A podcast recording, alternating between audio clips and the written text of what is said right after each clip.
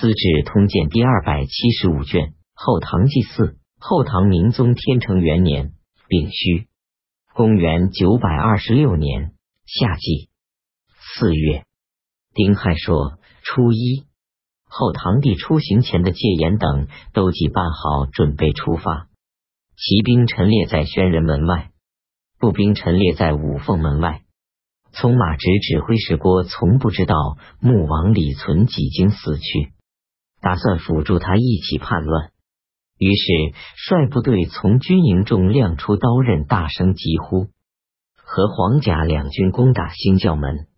这时候，唐帝正在吃饭，听说兵变，就率领诸王和禁卫骑兵进击，把乱军赶出兴教门。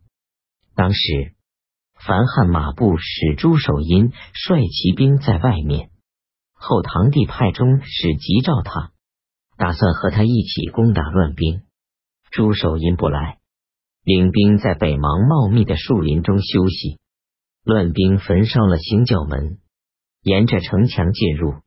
后唐帝身边的大臣和禁卫兵都丢盔弃甲，偷偷逃跑了。只有散元都指挥使李彦清以及宿卫军校何福晋、王全斌等十余人奋力作战。不一会儿。后堂弟被刘建射中，营房人善友扶着后堂弟从门楼上走下来，到了将销殿的屋檐下，把剑拔出来。后堂弟口渴烦闷，想喝水，皇后没有亲自看望，只是派宦官送去些乳浆。很快后，堂弟就死了。李彦清等痛哭而去，左右大臣也都离去。善友收拾了屋檐下的乐器，盖住后堂弟的尸体，把他焚烧了。李彦清是李存审的儿子，何福晋、王全斌都是太原人。刘皇后装好金玉珠宝，系上马鞍，和身王李存渥、李少荣领着七百骑兵焚烧了嘉庆殿以后，从狮子门出逃。通往李存勖、雅王李存纪逃奔到南山，宫里的人大多数都逃跑了。朱守殷进入宫内，挑选了三十多个宫女，让他们各自拿了些乐器和珍贵的玩物，放在他家。此时各路军队把都城洗劫一空。这一天，李嗣源到达子谷，听说后唐皇帝庄宗即死，痛哭一场。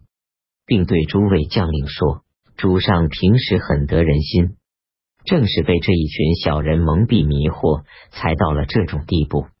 现在我将到哪里去呢？”戊子初二，朱守殷派使者飞速报告李嗣源，说：“京城大乱，诸军烧杀抢掠不己，希望赶快来解救京城。乙丑乙午，李嗣源进入洛阳。”住在自己的宅里，禁止焚烧抢掠，在灰烬中拾了一些庄宗的遗骨，然后把他安葬了。李嗣源进入邺都的时候，前指指挥使平遥人侯毅摆脱了李嗣源，回到洛阳。继宗抚摸着他，痛哭流涕。到了现在，侯毅自负来请罪。李嗣源说：“你作为一个大臣，尽忠尽节。”有什么罪呢？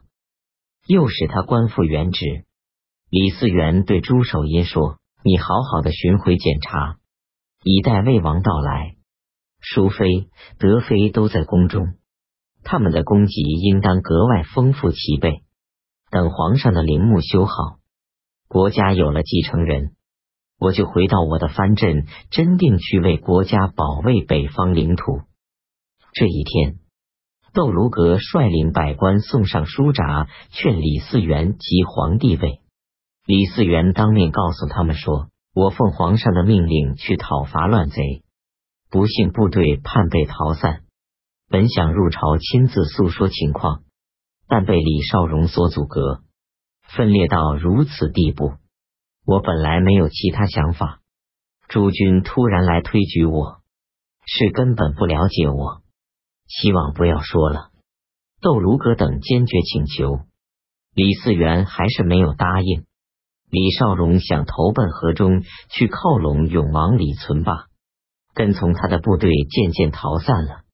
庚寅初四，到了平陆，只剩下几个骑兵，被人抓获，打断了脚，送到了洛阳。李存霸也率领一千多人弃阵逃奔到晋阳。辛卯初五，魏王李继急到兴平，听说洛阳叛乱。又率兵回到西边，计划据守凤翔。向延嗣到了凤翔，以庄宗的命令杀死李少琛。当初庄宗命令吕郑两个内养留在晋阳，一个监管军队，一个监管仓库。自留守张宪以下都承应不暇。等到邺都发生兵变，又令汾州刺史李彦超为北都巡检。李彦超是李彦卿的哥哥。庄宗死后，推官河间人张昭远劝张宪奉表拥李嗣源为帝。张宪说：“我是一个书生，从一个普通百姓到做大官，都是找先帝的恩情，怎以能够苟且偷生而不感到惭愧呢？”张昭远边哭边说：“这是古人的事情，你能实行，忠义不朽。”有一个叫李存沼的人，是庄宗的近亲。他从洛阳跑到晋阳，假传庄宗的命令，偷偷和两个内养阴谋，杀死张宪和李彦超，占据晋阳而坚守。李彦超知道这一情况后，悄悄的告诉了张宪，打算先图谋起事。张宪说：“先帝对我有深厚的恩情，我不忍心这样做。”坚守道义而至死不变，却免不了祸端，这是天命啊！李彦超的计划还没有决定。